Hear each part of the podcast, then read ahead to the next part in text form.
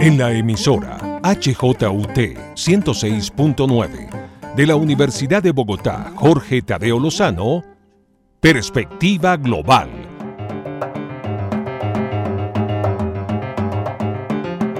Un análisis a todos los cambios y retos que el siglo XXI le plantea al mundo. Presenta y dirige Doris Ramírez Leighton, experta en relaciones internacionales e investigadora de Asia-Pacífico.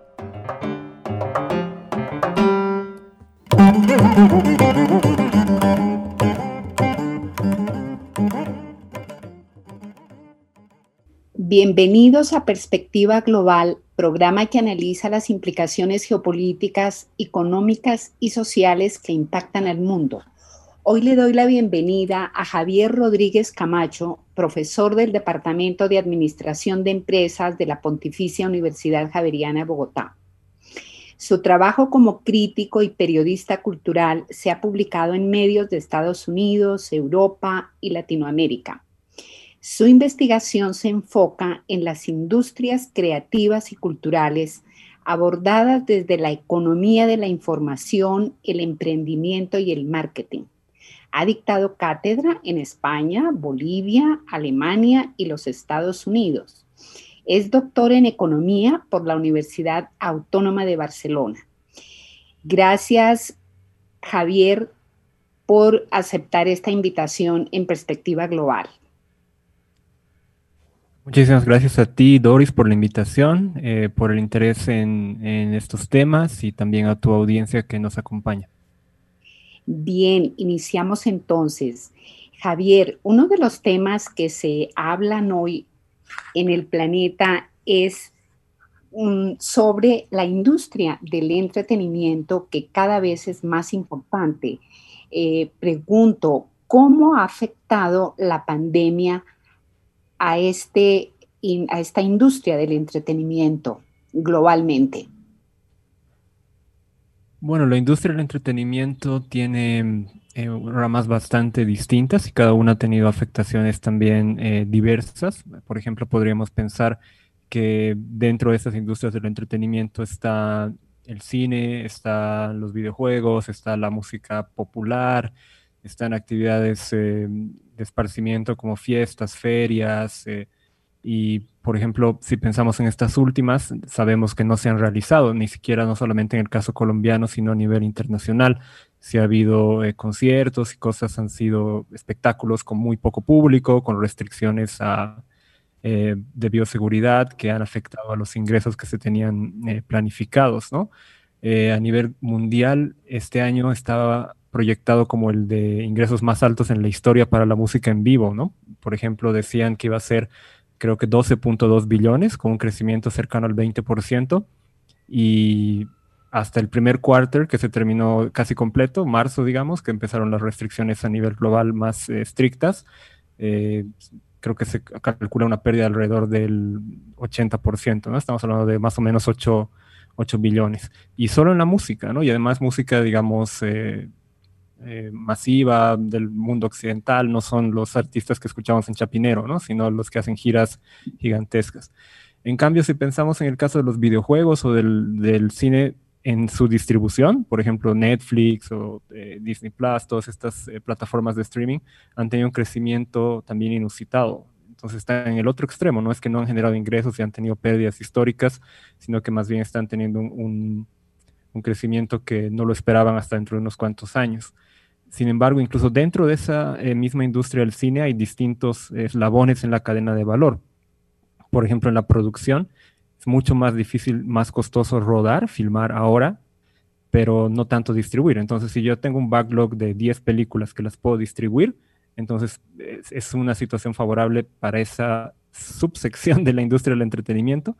Pero si yo soy, no sé, un actor o un técnico de, catering, probablemente sea mucho más eh, difícil que, que genere los mismos ingresos que antes, ¿no? Entonces, hay una gama bastante amplia de, estos efectos y de distinto orden, incluso solamente fijándonos en lo que sería entretenimiento.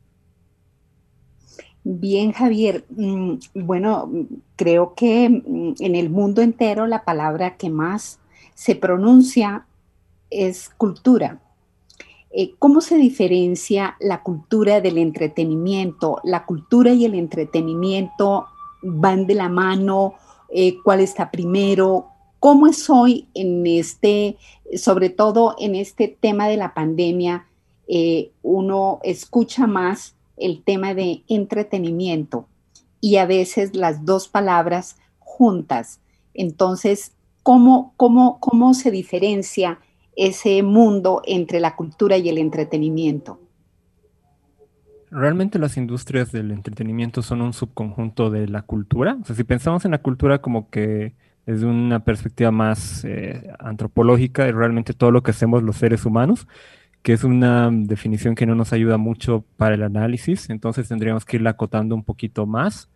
Podríamos hablar de un campo de producción cultural, podríamos hablar de industrias creativas y culturales, que siguen siendo subconjuntos de este eh, todo bastante extenso. Creo que una forma que nos ayuda a entender esto sería la definición eh, pragmática que aplica la UNESCO, eh, por ejemplo, para mediciones a nivel nacional e internacional de producción, consumo y patrimonio cultural, y que nos dice que, que entiende por, por cultura la, la UNESCO, al menos desde esta perspectiva, es que es el conjunto de todas las actividades, personas, bienes y servicios que hacen parte del ciclo de, creación, producción y diseminación de la cultura. Si el valor que está generando es un valor histórico, patrimonial, simbólico, educativo, sería otro tipo de, de bien cultural, un bien cultural con valor estético, por ejemplo, podría ser parte de las artes plásticas, algo que está en un museo, mientras que algo que tiene estas características más hedónicas, más de búsqueda de entretenimiento, de placer, pues lo podremos ver en un canal masivo como un cine comercial, una radio o una plataforma de videojuegos también. Entonces, para resumir, es un subconjunto de todo esto que podríamos llamar cultura, de todo esto que podríamos llamar industrias creativas y básicamente la, diferenciación es esa, ¿no? El valor simbólico, intangible que generamos y que lo entiende el público, el consumidor, las audiencias, es esencialmente de eh, placer, hedonismo, entretenimiento, valga la redundancia. Por ejemplo, el tema de videojuegos, que hoy están desde los niños, desde, bueno, increíble, pero desde dos y medio, tres años ya están con un aparato electrónico en ese tema.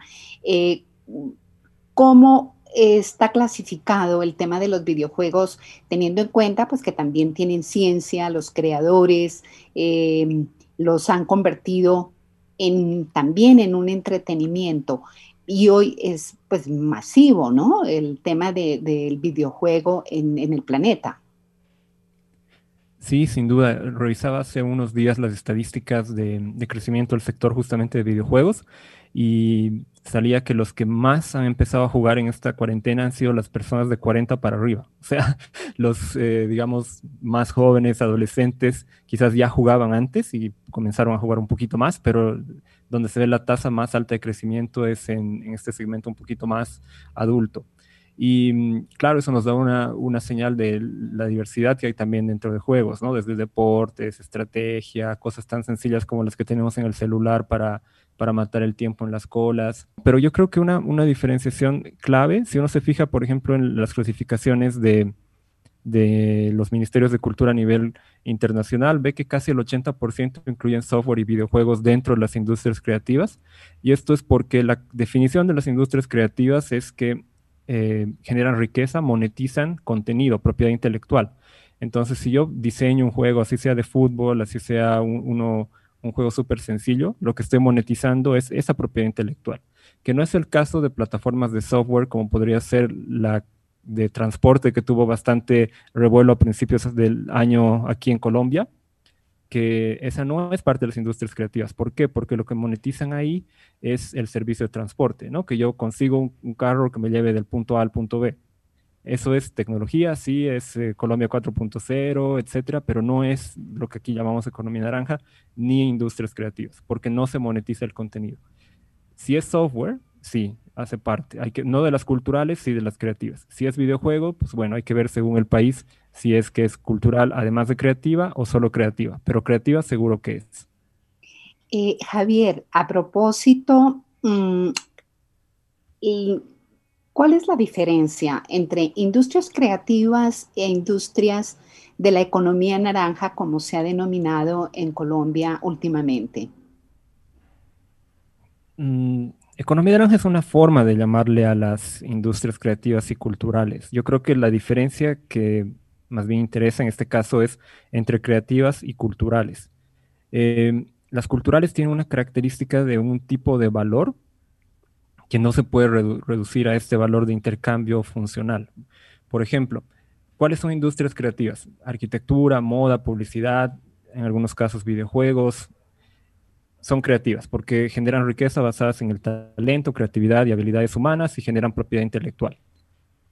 ¿Cuáles son las culturales? Las culturales pues son la del cine, la de la música, la editorial, que son creativas, por supuesto, pero tienen un valor que es este, eh, digamos, eh, simbólico, intangible, que está en cuál es el contenido del libro.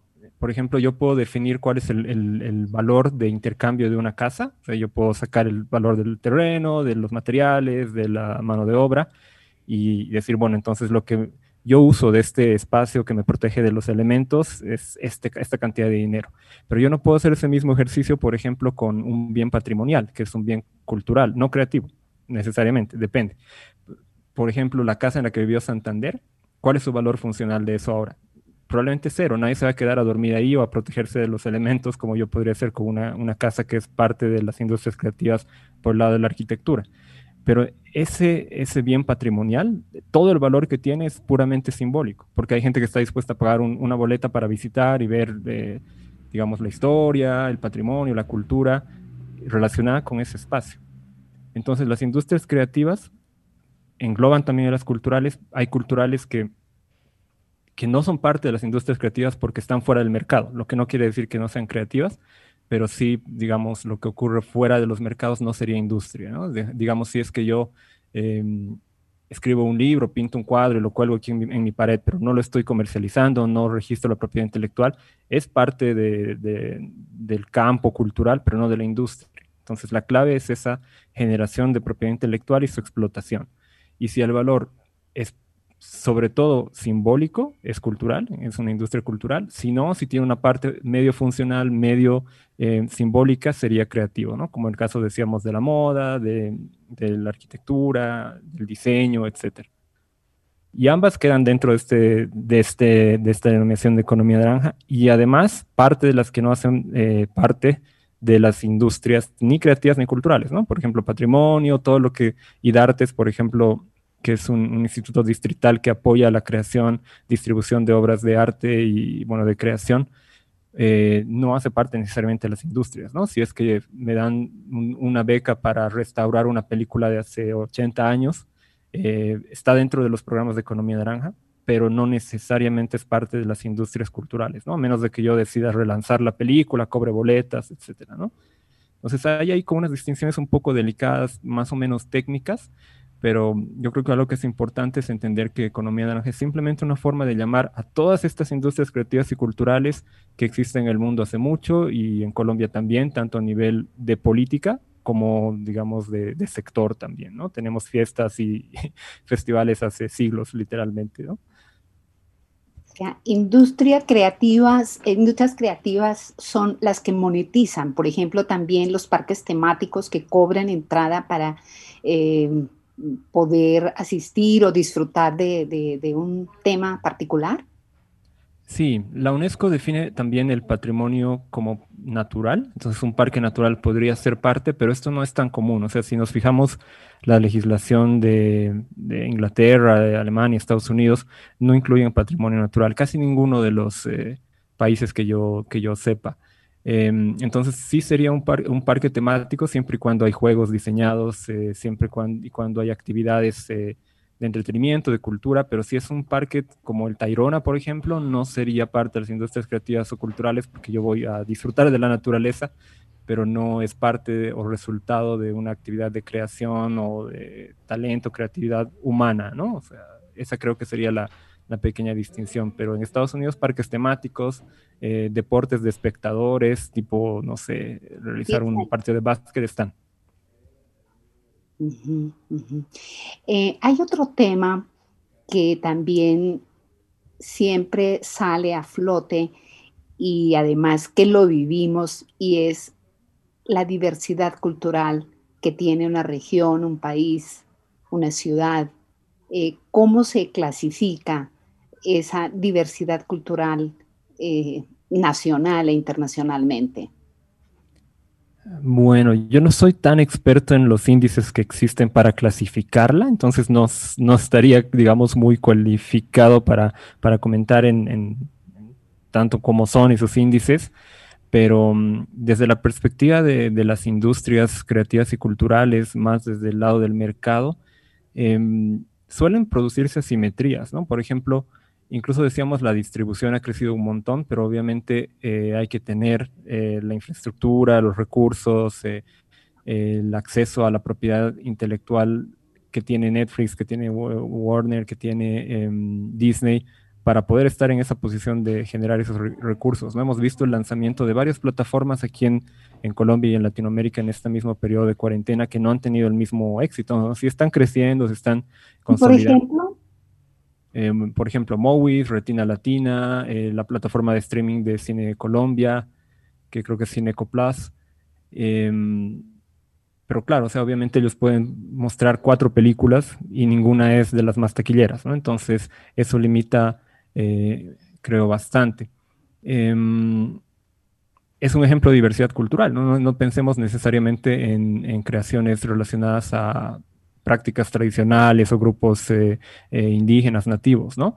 En este caso se vuelve aún más, eh, creo, sensible el tema porque estamos hablando de los países en desarrollo, si nos caracteriza algo es la desigualdad, lamentablemente, y esa desigualdad es en acceso a, a tecnologías, a conocimiento, entonces es mucho más difícil ver que una, entre comillas, minoría, lo que incluye hasta, por ejemplo, mujeres, comunidades LGBTIQA, eh, indígenas que puedan encontrar representación en las obras de creación. O sea, hay muchos menos libros, mucho, muchas menos películas, mucho menos canciones.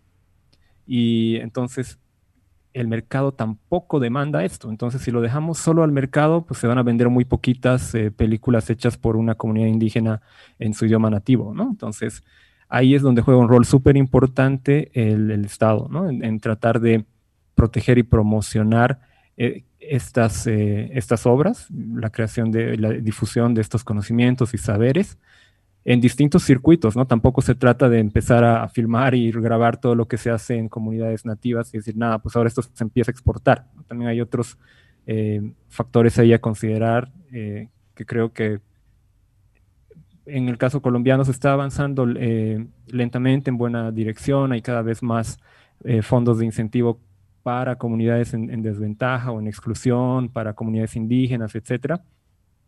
Pero eso es una tarea pendiente a nivel global, ¿no? Entonces, si uno se fija en las industrias más desarrolladas de, Europa, digamos, va a encontrar todavía que hay subrepresentación de, mujeres, de personas afrodescendientes, eh, migrantes, etcétera. Entonces, eh, hay que tener siempre esa, esa, vigilancia de, bueno, el mercado solo no, no lo va a atender. Eh, Javier, en Colombia existe un marco legal que proteja esto que se llama la diversidad cultural como medida de fomento y protección de la misma. ¿Existe? Eh, sí, hay algunas medidas que, intentan, por ejemplo, em, que algunas eh, formas culturales, que algunos productos, servicios, incluso bienes no, necesariamente culturales, solo puedan ser eh, comercializados por ciertas comunidades, ¿no? Por ejemplo, eh, algún tipo de tejido, si no está siendo desarrollado y comercializado por alguien que hace parte de esa comunidad, no es del todo legal, digamos, ¿no? O sea, podría, se hace, pero podría encontrarse algún problema en algún momento. O incluso el uso de, no sé, del té de coca, que es bien común en Bolivia, donde soy yo, que eso uno lo encuentra en cualquier tienda. En Colombia solo puede comercializar ciertas comunidades, ¿no? Que tienen como esto dentro de sus usos y tradiciones. Em, ahí hay, digamos, algunos temas más eh, de índole legal, digamos, específicos a, la coca, pero sucede también con tejidos, como decía, con eh, formas de, de, de canciones, de, relatos. Pero está más del lado de la protección, ¿no? Como suele suceder mucho con los regímenes de, propiedad intelectual. Tener una patente o una marca no, no me pone en mejor posición a mí para explotarla, simplemente dice que nadie más que yo lo puede hacer. Y creo que las normas que existen en Colombia van un poco por ese lado todavía, ¿no? Es decir, no nos aprovechemos de estas comunidades, no las explotemos, no hagamos apropiación cultural, pero no dan todavía el paso de forma sistemática de decir, ok, ¿cómo logramos que esto tenga el resalte, tenga la visibilidad y la permanencia que, merece y que nos gustaría, ¿no? Finalmente, Javier, nos quedan unos minutos. Hablemos del patrimonio inmaterial de la humanidad y de ciudades, por lo menos en Colombia, y de nuestros carnavales, que también son hoy eh, una forma de patrimonio inmaterial de la humanidad. Cada vez en América Latina, por lo menos, y bueno, en el mundo en general, eh, existen y solicitan a la UNESCO declarar patrimonio inmaterial a muchos temas. Eh, ¿Cómo se clasifica? ¿Cómo se, se ve ese tema en el mundo de la cultura? Mm, el patrimonio hace parte de, yo diría que el, 90% de, está en la, en, en la clasificación de la UNESCO, de la UNCTAD, y en la de muchos países em, desde distintas perspectivas, en algunos casos relacionado a, sitios históricos, arqueológicos, que van conectados a veces al turismo. Hay países en los que, como el caso de España, Italia, que el turismo es una de sus industrias más potentes, eh, obviamente porque la gente viaja a ver las eh, ruinas romanas y, y demás. Eh, o en Centroamérica también tenemos sitios arqueológicos em, mayas que tienen una, cantidad de turismo verdaderamente importante, eh, Machu Picchu, aquí cerca de, Colombia.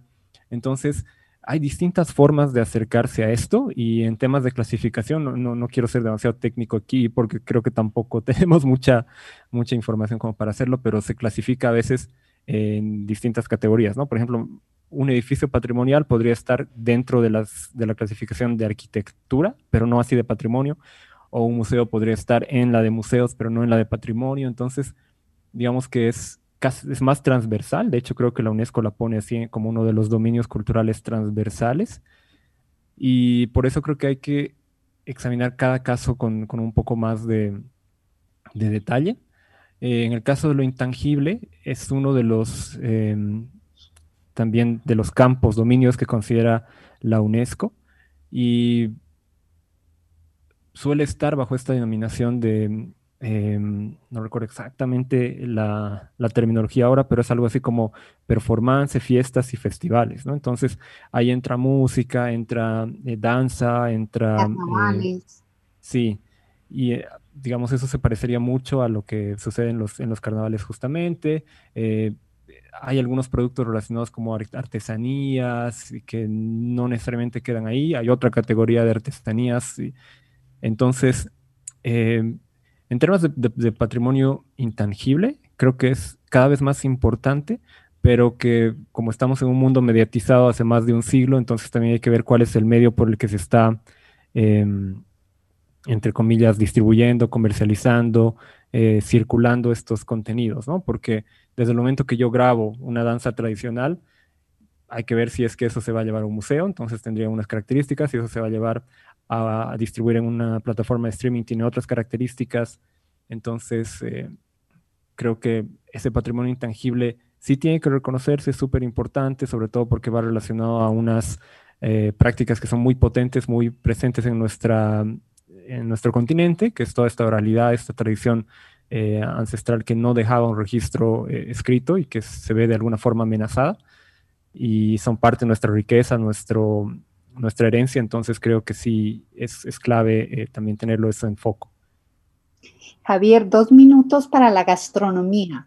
Eh, también ha sido golpeada, ¿no? El turismo, la gastronomía, eh, bueno, todos estos temas que están dentro del mundo del entretenimiento y, el, y la cultura, el arte.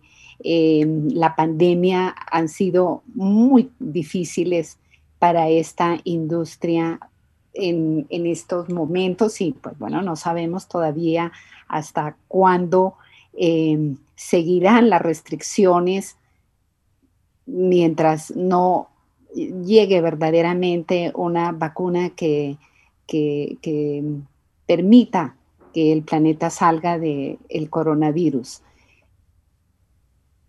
Sí, bueno, la gastronomía y el turismo hacen parte de algunas de las clasificaciones nacionales. El turismo sí está como uno de los campos em, em, adjuntos dentro de la clasificación de la UNESCO. En algunos países sí, siempre y cuando eh, sea turismo cultural, como el caso de Inglaterra, por ejemplo.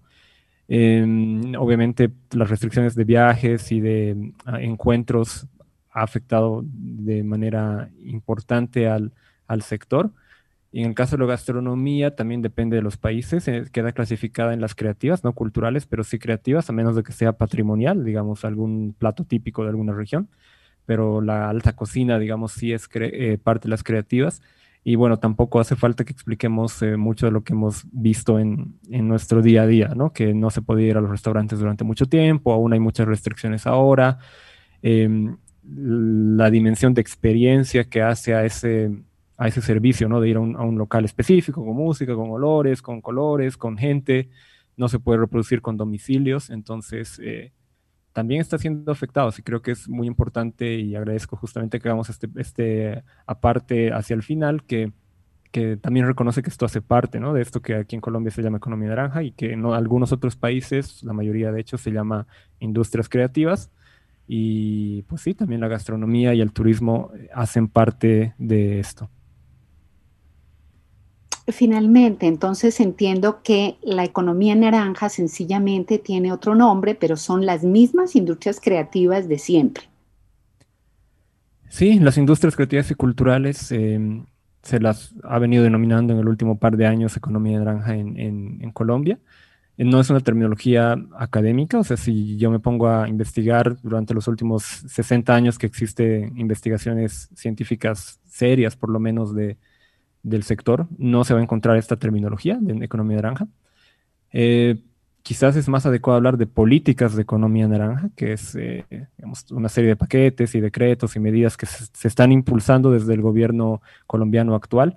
Gracias, Javier Rodríguez Camacho, profesor de la Universidad Javeriana e investigador justamente de las e-, economías, de la economía creativa. Eh, le doy las gracias por aceptar esta invitación y espero tenerlo de nuevo en este programa para seguir hablando de las economías creativas. Muchísimas gracias, Javier.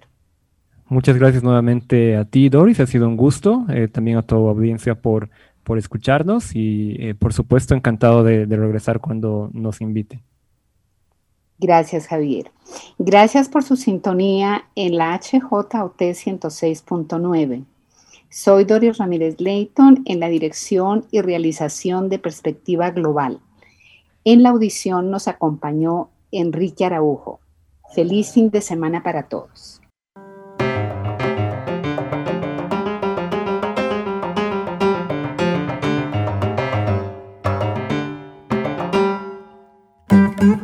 En la emisora HJUT 106.9 de la Universidad de Bogotá, Jorge Tadeo Lozano, Perspectiva Global.